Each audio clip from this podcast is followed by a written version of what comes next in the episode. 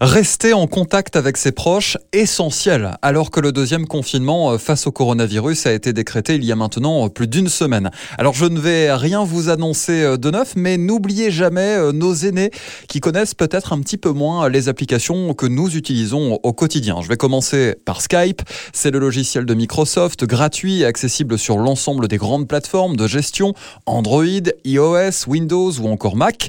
L'appli permet de passer des appels vidéo et audio, et dispose, comme notre répondeur de téléphone, d'une messagerie si votre correspondant est absent. Vous pourrez même, euh, pour quelques souvenirs de confinement, enregistrer, sauvegarder et partager vos appels vidéo, par exemple avec euh, d'autres membres de votre famille. Marco Polo est un peu moins connu. Il s'agit euh, d'une solution en vidéo d'échange.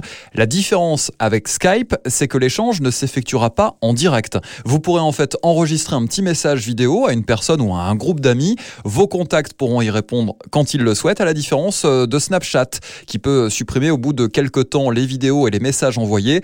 L'appli euh, Marco Polo permet d'ajouter des filtres vidéo, mais aussi vocaux, l'histoire de rigoler un peu et de se détendre ensemble. On ne dira pas non en cette nouvelle période stressante.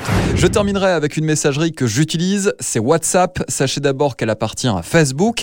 La messagerie du géant américain recense 2 milliards d'utilisateurs dans le monde. Vous êtes d'ailleurs euh, sans doute très nombreux à l'avoir dans votre téléphone.